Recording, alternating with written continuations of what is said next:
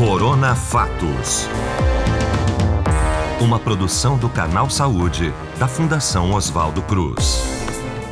Olá, eu sou Ana Cristina Figueira e esse é o Corona Fatos, o podcast baseado em evidências que descomplica a pandemia para você. E hoje a gente continua nossa série especial de entrevistas com Clarice Link, especialista em mobilidade urbana, diretora do Instituto de Políticas de Transporte e Desenvolvimento, o ITDP, para falar sobre cidades e Covid. Oi, Clarice, seja bem-vinda ao Corona Fatos. Obrigada por participar desse bate-papo com a gente. Obrigada, Ana. É um prazer estar aqui com você e com todos que estão nos acompanhando. Para começar, como a cidade é pensada como um espaço a ser ocupado de forma estratégica? Bom, eu acho que essa é uma questão ótima, né? E é uma questão que está muito em voga nesse momento atual, né? Eu acho que a gente está no momento, de fato, de repensar a cidade e repensar o que, que é é, efetivamente estratégico para que a gente é, possibilite uma, uma, né, uma vida na cidade que seja saudável, que tenha boa qualidade, que seja justa, que seja inclusiva. Então, acho que o entendimento sobre o que é estratégico para a cidade tem estado muito em voga nos debates. Né? É, acho que as nossas cidades elas vêm é, principalmente né, de meados aí do século passado, né, vem sendo desenhada muito para um deslocamento do carro, supervalorizando o espaço privado, né, é, diminuindo cada vez mais a qualidade do espaço público, né, e hoje, principalmente frente à pandemia, a importância do espaço público, ela, de fato, é, vem com muita força para a nossa discussão. Atualmente a rua é distribuída majoritariamente para a circulação dos carros, né, dos carros particulares.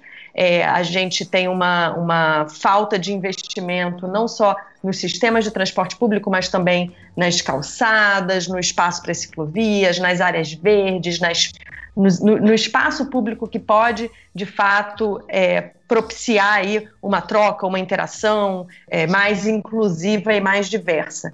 Né? Então a gente vem de décadas focando no playground, no shopping center, né? E, no, e, nos espaços fechados e na circulação dentro dos carros, né? E sem de fato investir aí no espaço público. Hoje em dia a discussão sobre a rua está no cerne da discussão sobre o que, que é de fato estratégico para o futuro das cidades. E sobre isso, Clarice, a gente está falando de uma cidade, né, da cidade de um modo geral, a gente pode falar assim que todas as cidades elas são pensadas da mesma forma ou existem modelos de cidade, por exemplo, né, mais de uma forma urbana de, de estar se organizando esses espaços? Assim, todas as cidades são, são pensadas da mesma maneira ou tem diferenças, modelos diferentes? Bom, é, assim, naturalmente, no século passado, principalmente desde o começo do século, a gente teve alguns modelos de cidade que foram pensadas, né? As próprias cidades-jardins, né? Que, enfim, geraram muito das cidades, da, da, da forma de ocupação atual de cidades norte-americanas, de cidades europeias também, impactou bastante as cidades brasileiras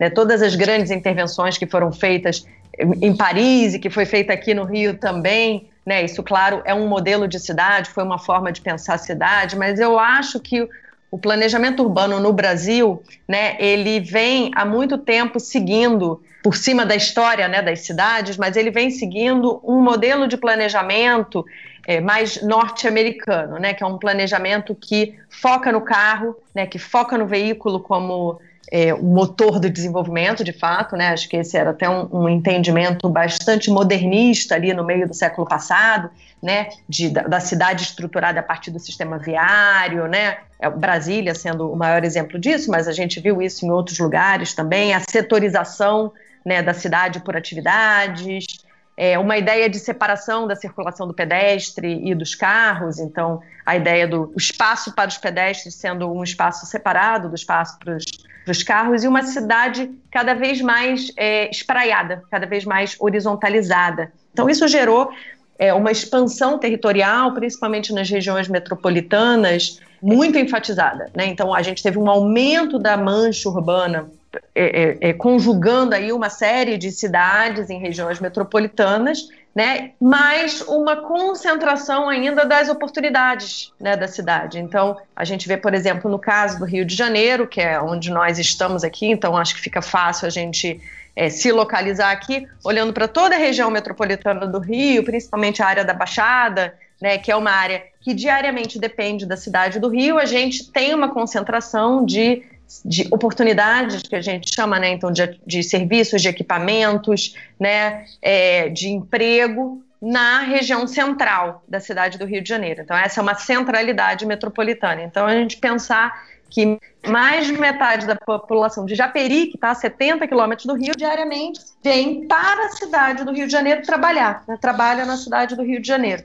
Então, porque existe essa concentração de oportunidades de cidade, né, e uma de certa forma, uma ausência de cidade na região metropolitana como um todo. Então, a gente tem aí uma disparidade muito grande, uma desigualdade socioespacial né, muito acirrada nas regiões metropolitanas e de certa forma, né, esse espraiamento ele é um ciclo vicioso, né, é, na medida em que a gente vai se espalhando mais, a gente cada vez depende mais do carro, do automóvel particular, e isso possibilita que a gente se espalhe mais, e aí tem toda a questão em torno do valor da terra, né, que é mais barato, então os próprios empreendimentos de habitação social, por exemplo, né, vão cada vez mais para a periferia, e a gente cada vez mais dependendo do carro, então a gente entra em uma bola de neve e isso tem um efeito naturalmente, né? Um aumento eh, muito acirrado do congestionamento, diminuição da qualidade de vida de um modo geral, emissão de gases de efeito estufa, né? Que contribuem diretamente para a mudança climática, ou melhor dizendo, para a emergência climática atual, emissão de poluentes locais, material particulado, né, que é um problema seríssimo do ponto de vista da saúde pública, né, problemas de acessibilidade, de segurança viária, de um modo geral, né, é, a gente pode dizer com muita tranquilidade, né, que é um problema seríssimo que a gente tem nas cidades hoje, quase que talvez uma epidemia nas cidades, né, o número de mortos e feridos é, em decorrência de colisões no trânsito, né, e esse espraiamento, essa dispersão urbana que acaba gerando também um impacto muito negativo na vida popula da população, né? Por, pelo tempo que ela precisa gastar para se deslocar para acessar a cidade, né? Ou as oportunidades da cidade, é, pelo dinheiro que ela precisa gastar, porque o transporte é caro, né? É, e isso acaba gerando, de um modo geral, uma, uma restrição né, no acesso às oportunidades e, e claro, isso contribui aí para acentuar a desigualdade social, socioespacial que a gente tem no território. E aí o que dizer então? A gente já começou, você começou falando inclusive da pandemia. O que dizer com a pandemia de Covid-19? O que, que mudou na relação das pessoas com esses espaços públicos e como esses espaços, na verdade, que já não, não funcionavam plenamente, que já havia ali uma questão, na forma de na mobilidade, como você bem falou, esses espaços, você pode dizer que eles foram mudados para se adequarem a essa nova realidade? Se não foram, deveriam ter sido mudados? É, como é que essas pessoas, nós todos, estamos agora nos relacionando com esses espaços públicos, enfrentando uma pandemia dessa gravidade? Eu acho que essa pergunta é, é muito, muito apropriada, Ana, e me faz pensar na frase é, dita no começo da pandemia, se não me engano, uma coisa de um ano atrás, pela Janete Sadikan, que foi a secretária de transporte de Nova York durante a gestão do Bloomberg, e ela fala: muitas cidades e até países foram definidos pela forma como reagiram às forças históricas, seja de reconstrução política, social ou física. Uhum. Né, e isso me faz pensar na história, na, na relação, né? É, que as cidades, que o desenvolvimento das cidades sempre teve com as epidemias, né? A gente teve lá no século XIV, peste bubônica, definiu novos padrões de higiene na cidade. Uhum. Século XIX, os surtos de tifoide, cólera, né? Definindo aí mudanças no sistema de ventilação, esgoto, né? Uma, uma queda, inclusive na, é, gerando uma queda na taxa de mortalidade devido a doenças, doenças pulmonares em várias cidades. Nas cidades inglesas essa queda foi em 50%. Né? Então, o sistema de ventilação e esgoto, que foi uma resposta a esses surtos, acaba, de fato, tendo um impacto na vida da população, um impacto positivo. No século XX, de novo, a febre tifoide, poliomielite, gripe, gerando revisões aí nas regras de zoneamento, de manejo de resíduos, de desenho de espaços públicos também, né? É, e acho que o Covid ele vem nesse momento né, para fazer com que a gente, de fato, é, novamente é, passe por esse processo de revisão né, e de adequação. Então, a cidade foi ficando, é, acho que, é, é, posso falar assim que via de regra as grandes cidades elas oferecem um espaço público é, inóspito, né, cada vez mais inóspito para o idoso, para a criança, é, para as pessoas em situação de rua, né, para as pessoas com maior vulnerabilidade, para as pessoas com, com restrição é, no seu deslocamento, né, para as pessoas é, com deficiência. Então, a cidade ela é desenhada, na verdade, para acomodar o carro, ela é desenhada para é, acomodar com mais facilidade um adulto hábil, né? Hábil do ponto de vista do, do, da, da, sua capacidade física, né? Os próprios semáforos são desenhados dessa forma. O tempo de semáforo, ele é, é ele na verdade só é, respeita o tempo de deslocamento, né? De metros é, por segundo é, de um adulto hábil, né, de um homem ou mulher hábil, não alguém andando com criança, não alguém andando com carrinho, uhum. não alguém com pé machucado, não uma grávida, nada disso. Então a gente é, pensa o seguinte: o espaço público muito problemático, né? É, e a gente vivendo agora um momento no qual o espaço público ele passa a ser fundamental. Né? Por quê? Porque é só com um espaço público de qualidade que a gente consegue é, é, proporcionar aí é, é, esse deslocamento com segurança do ponto de vista sanitário. Né? É só com um espaço público adequado uhum. né, que a gente consegue eventualmente pensar no que Paris está chamando dos bairros de 15 minutos, por exemplo. Né? Então, bairros que tenham ali todos os seus é, destinos, né, que tenham um uso misto do solo, que permita que se, né, que se viva, trabalhe é, no mesmo lugar. Para isso, é, esse espaço precisa ser mais caminhável, mais ciclável, né? A gente precisa poder acessar a cidade mais próximo, né? Não só os serviços básicos, né? Mas também o emprego, também o lazer. É, e isso é muito difícil de pensar, considerando né, a realidade da periferia das regiões metropolitanas, que são essas áreas tão carentes de infraestrutura, de equipamentos, de empregos de um modo geral. Né? Mas essa discussão sobre a cidade saudável ela não pode estar tá desvinculada da discussão sobre a cidade verde. Né? Então a gente já falava bastante de cidade verde, que era a cidade mais compacta, densada, com esse uso misto do solo, que permite aí o uso é, de transporte de alta capacidade, mas também mobilidade a pé e por bicicleta, então uma cidade que não depende do carro, né? Só que essa é uma uhum. cidade mais adensada. E hoje a gente vem falando é, a pandemia acaba fazendo pensar que ah, a gente tem que voltar a morar distante, a gente tem que ir para o campo, né? E existe essa expectativa, eu diria até essa discussão que a ah, todo mundo está saindo e indo para suas casas de na serra, de veraneio. É, na serra. Mas essa, na verdade, é um olhar da classe média, né? Todo mundo está fazendo isso. Não, todo mundo não está fazendo isso. A maior parte da população brasileira continua pegando ônibus, indo diariamente, né? Trabalhar nos Exato. serviços essenciais, nos mercados, nos bancos, no, no comércio,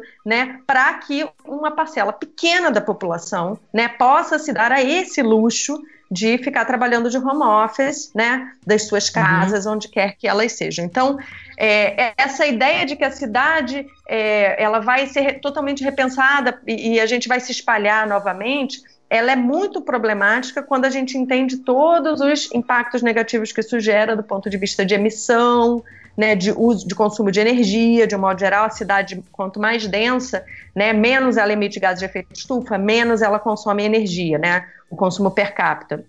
Então, isso não pode ser um debate, é, não pode ser um, um, a gente não pode ter aí uma, um antagonismo, né? A cidade verde, compacta, não é uma cidade saudável, não a gente precisa, na verdade, juntar esses dois conceitos, saudável do ponto de vista sanitário, né? Entender uhum. como é que a gente faz cidades compactas que ofereçam, né, que, tem, que sejam, tenham um zoneamento de uso misto, que ofereçam todos esses destinos, né, numa distância caminhável ou ciclável, né, e que tenham um espaço público de qualidade para garantir também, né, essa segurança é, sanitária da população. Esses conceitos estão em discussão, né, eles são conceitos importantes e acho que eles acabam, então, assim como epidemias no passado, nos dando insumos para repensar, então, a vida na cidade, pensar o que, que é que a gente quer, de fato, impactar na cidade. Então, a gente tem agora uma oportunidade de pensar como é que essa pandemia que vem nos dá, nos gera insumo para repensar essa discriminação no espaço público, essa desigualdade no espaço público, né? E, e, e repensar o espaço público como também um ativo, né? Para a gente repensar a forma como a gente vive e convive na cidade, né? Com respeito ao outro, com empatia ao outro. Você entende que é possível, então, repensar o espaço, do ponto de vista técnico. E aí a gente tem outras variáveis que entram nessa história que a gente acaba tendo que brigar com elas para conseguir que alguma coisa vá a efeito, é isso? Eu acho que o, o, ponto de vista técnico é o ponto de vista mais fácil de lidar com a cidade, porque já existem Sim. vários exemplos de cidades no mundo que estão se repensando completamente, que já estavam se repensando antes da epidemia. Vou dar um exemplo: Barcelona. Barcelona já vinha passando por um processo de criar as superquadras, né? As superquadras que são nove quadras, né? Ali, nove quarteirões né, que eles juntam e criam uma célula. Dentro daquela célula, aqueles nove quarteirões, todas as ruas internas ali daquela célula, elas deixam de ser ruas, por exemplo, com espaço prioritário para o carro. Então, eles já estavam nesse processo, valorizando a mobilidade a pé, valorizando a mobilidade pela bicicleta, né, diminuindo a velocidade dos carros ali dentro, então só entra carros dos moradores, de parede a parede, repensar a rua, né, para que essa rua seja redistribuída para toda a população. Isso tem um impacto direto na saúde mental da população, isso tem um impacto direto na saúde, é, é, é enfim, em, em, todo, em todos os seus uhum. aspectos, isso tem um impacto direto na economia local desse bairro. Então, é, Barcelona já estava passando por esse processo. No momento em que a pandemia chega com força total, em que as famílias precisam ficar fechadas dentro do seu apartamento, a rua ela é uma rua que permite, né, que se saia, que se brinque um pouco, que se caminhe, né, com segurança. Então, acho que é, esse exemplo de algo que já estava acontecendo, essa discussão sobre é, a necessidade de repensar o uso da rua, ela já estava em voga. Ela já, já existia um apetite, de certa forma, assim, político, uhum. né? Já existia uma demanda da sociedade por isso. Então, a pandemia, ela, de certa forma, acelera. A gente vê isso com o tanto que várias cidades aceleraram a implantação de malha cicloviária, de, de ciclovias, ciclofaixas. Por quê? A Organização Mundial de Saúde falou a forma mais segura de deslocamento agora é a bicicleta. Né? E várias cidades tiraram das prateleiras dos seus projetos que já estavam desenhados de 5, de 10 anos, né, de malha cicloviária, você vê Paris, Londres, Madrid, Barcelona avançaram com muita rapidez, cidades norte-americanas e cidades latino-americanas, Buenos Aires, Quito, Lima, Cidade do México, Bogotá, foram cidades que colocaram muito rapidamente né, no chão os planos que tinham para os próximos anos, é, o planos às vezes que estavam ainda num campo, né, da promessa. E elas uhum. aproveitaram isso para falar: não, a rua é importante, a rua é o que vai possibilitar a retomada com segurança, né? E vai possibilitar que a gente tenha uma cidade saudável, que a gente ofereça uma vida saudável para a nossa população. É, então, acho que a gente tem sim, tecnicamente, todas as soluções no papel. Existem um milhão de guias de como fazer isso. Isso a gente sabe. Sim. Basta o quê? Tirar o espaço prioritário do carro, repensar essa redistribuição, repensar a velocidade, muito importante, a velocidade das cidades, e, e, repensar o que, que a gente quer de fato das ruas. O problema não é técnico, o problema é político. Então uhum. a gente uhum. precisa ter de fato um comprometimento político aí, e não é só o prefeito, não é só o governador, é um comprometimento político dos diversos grupos que têm o interesse também na rua, porque a rua ela está em disputa, né? A indústria automobilística, é muito forte no Brasil, sempre foi, né? Petróleo, uma indústria muito forte, sempre foi.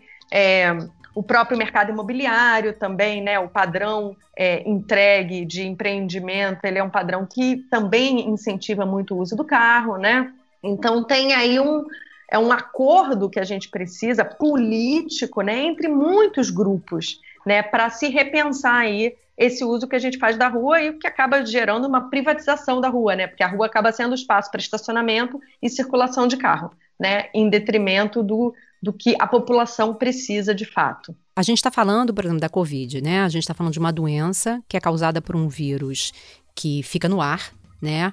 E aí você falou em mobilidade, né? Que alguns países já colocaram seus projetos em andamento. No Brasil, nesse momento em que a gente está lidando com esse vírus que está no ar e que as pessoas pegam dessa forma, é, no contato com as pessoas, né? É, alguma coisa, por menor que tenha sido, foi feita nesse momento para mudar essa questão da mobilidade urbana? Olha, Ana, a gente no Brasil, do ponto de vista da mobilidade, a gente teve algumas questões muito sérias, né? Uma é a questão do transporte público, né? É, é, a gente tem um transporte público em sistemas que o um modelo de negócio de concessão que depende, na verdade, da tarifa do usuário, né? Para uhum. pagar a operação do sistema. Logo de cara, a gente teve uma queda grande no número de passageiros, né? é, às vezes até 80% de queda logo nos primeiros meses, mas isso depois foi retomado, né? Só que é o que a gente viu do impacto no sistema é que por ser pago pela tarifa, por ser um sistema que também já estava colapsando, que já era precarizado, que já era problemático, né? O que a gente viu foi uma série de restrições, né, de, de diminuição da oferta de transporte público. Que a gente tem hoje, o que a gente vê hoje na TV, né, no metrô de São Paulo, ônibus do Rio, são é, lotações até piores do que as lotações que a gente tinha antes da pandemia, porque houve uma restrição, de um modo geral, do serviço ofertado. Só que a maior parte da população que usa transporte público é a população de baixa renda que não está em casa, trabalhando de casa necessariamente, né? O outro ponto é essa discussão sobre mobilidade ativa. A gente viu as cidades brasileiras muito ao longo desse ano. Foi muito devagar, né? E está sendo ainda muito devagar as iniciativas para, de fato, viabilizar que a população pudesse se deslocar com segurança, né, de bicicleta ou a pé. É, a gente viu algumas cidades, é, Fortaleza, Porto Alegre, Belo Horizonte, avançando com, é, conseguindo de fato implantar é, algumas rotas, né, nesse contexto é, da, da, da, retomada, ou enfim, né, aproveitando um pouco a, a, cidade estando um pouco mais vazia do ponto de vista até do congestionamento, né, para avançar com projetos, mas foi pouco comparado com tudo que poderia ter acontecido, porque todas as grandes cidades têm uma série de projetos já desenhados, né, muitas têm até planos cicloviários já no papel para uma malha para toda a cidade, elas poderiam ter avançado com maior celeridade. E a gente viu algumas administrações querendo, desejando, inclusive é, inclusive incluindo organizações como o ITDP, mas, enfim, patinaram, não avançaram com a celeridade necessária. Né? É, então a gente viu esse impacto muito diferente para o usuário do transporte público e para o usuário é, e, e para o potencial usuário da mobilidade ativa, né? E em terceiro lugar, isso acaba gerando o quê? Um aumento do uso de carro, né? Porque o carro volta a ser percebido, né? Não só com todos os outros atributos que ele já tem, né? Assim, do, no seu próprio espaço, né? Do porta a porta, enfim, ele tem de fato diversos atributos, apesar de causar danos seríssimos à cidade, né? Mas do ponto de vista individual ele tem. E aí ele tem um atributo adicionado que é essa percepção de que você está mais seguro do ponto de vista sanitário, né? Sim. Do que se você estivesse no transporte público e, ao mesmo tempo, você não está exposto, né, às questões da insegurança viária, que é o deslocamento a pé ou por bicicleta. Né? Então, é, esse é um grande risco que a gente tem agora, né, que é de, de fato, perder uma série de potenciais usuários de transporte público é, e usuários da mobilidade ativa para o carro. A gente tem, então, um projeto, e aí fazendo um recorte para o Rio de Janeiro, a gente tem projeto e tem condição de ter ciclovia pela cidade, por exemplo? Olha, é, a prefeitura tem um acumulado aí de é, muitos anos, né? De projetos já é, é pensados para praticamente todos os bairros.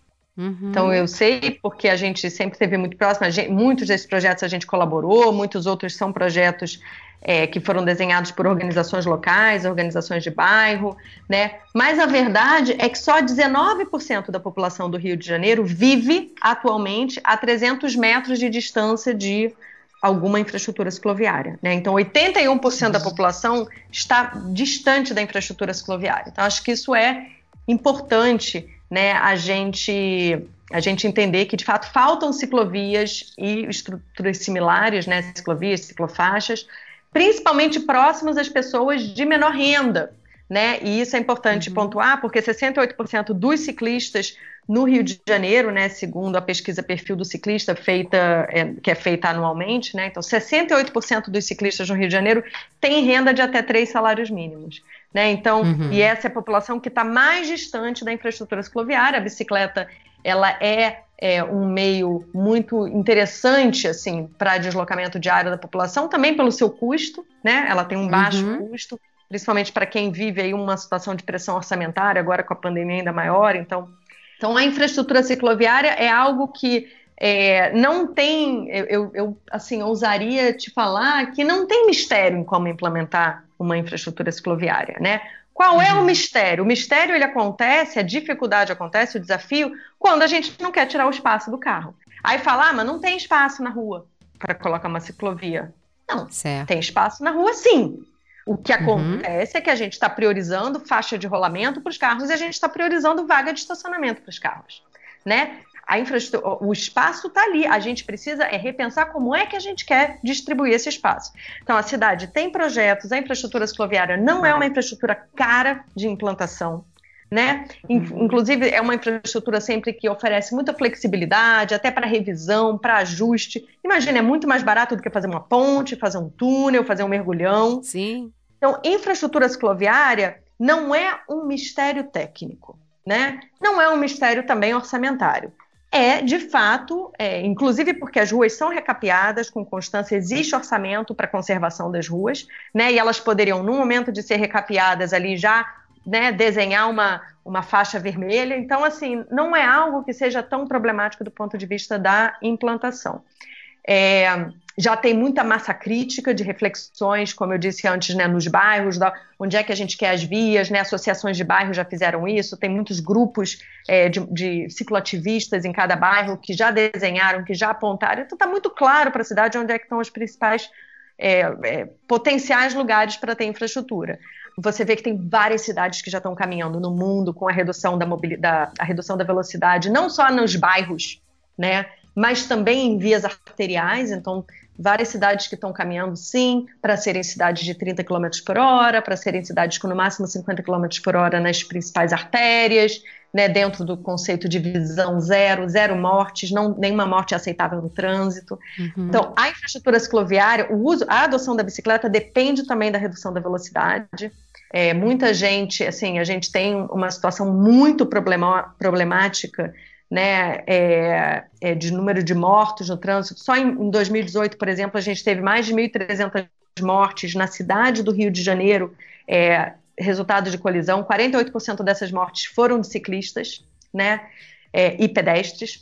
Então, é, acho que esse, esse é um tema fundamental, né? Não é uma questão técnica, não é uma luta técnica, né? Uhum. É uma de fato, uma luta política. Clarice, a gente teria muita coisa para conversar, porque esse assunto rende demais, é um assunto importante e, e bom, né? É um assunto bom de, de se falar, né? A gente está falando, afinal de contas, da nossa qualidade de vida, né? Da, das cidades, em, das tantas cidades em que tantos de nós moramos, né?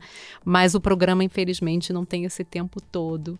Então, eu queria deixar um espaço agora, se você quiser, é claro, você já já nos preencheu com tanto conteúdo rico, mas se você quiser deixar um recado final, fazer alguma colocação, você tem esse espaço disponível para você. Ah, te agradeço, é realmente eu sou suspeita porque eu acho esse tema fascinante, eu acho que é um tema que abre tantas tantas discussões que são é, importantes, né, na nossa sociedade, né, a gente falar aqui é, da desigualdade socioespacial, a gente fala do direito que todos precisam ter a mobilidade, né, o direito ao transporte, inclusive, é um direito assegurado pela Constituição desde 2015, né? Está lá no artigo 6 né? Assim como educação e saúde, o direito ao transporte é um direito fundamental e a gente pensar na rua como fazendo parte desse sistema de transporte na cidade, né? Então a gente repensar como que a gente quer se deslocar na cidade, como é que a gente quer de fato viver numa cidade é, saudável, né, numa cidade que seja mais justa e que ofereça mais oportunidades para todos. A gente vê aí tantas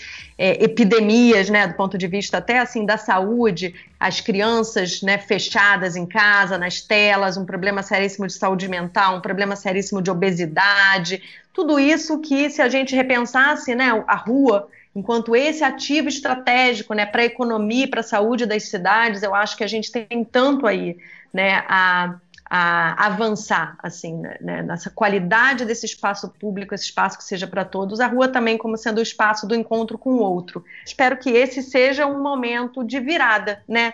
Na, na discussão das políticas públicas e que a gente consiga aí encontrar entradas de incidência na política pública para promover de fato essa cidade aí, que não pode ser só uma cidade do sonho, né? Ela tem que ser a cidade que a gente de fato deixe para as nossas próximas gerações. Muito obrigada, foi um prazer ter você aqui para essa conversa e espero que a gente possa contar com você em outros momentos, viu? Obrigada, agradeço muito e agradeço aí a Valéria por toda a, a interlocução e ajudar até a pensar o que a gente conversar aqui são muitos assuntos, estou aí sempre à disposição para colaborar com vocês. Ai, coisa boa. Muito obrigada. um beijo para você. Tchau, tchau. Um beijo. E esse foi o Corona Fatos dessa semana. Conheça os outros podcasts do canal nas seções Canal Saúde Podcasts e Histórias da Saúde do nosso site. Se quiser falar com a gente, você pode mandar e-mail para corona.fatos.fiocruz.br. E não deixe de acompanhar as redes sociais do Canal Saúde. No Twitter, no arroba Canal Saúde. No Instagram, no Facebook e no YouTube, somos o Canal Saúde Oficial. E antes da gente se despedir, a gente nunca, nunca cansa de lembrar Lave bem as mãos com frequência. Se puder, fique em casa. Quando for sair, use a máscara corretamente, ou seja, cubra o seu nariz e a sua boca, não aglomere e, quando chegar a sua vez, se vacine. E não esqueça de só compartilhar informações de fontes seguras. Esse Corona Fatos foi apresentado por mim, Ana Cristina Figueira. A produção é de Valéria Mauro, edição e finalização Marcelo Louro e arte Marcelo Viana. Corona Fatos, uma produção do Canal Saúde, da Fundação Oswaldo Cruz. Até a próxima com mais uma entrevista especial. Tchau, pessoal!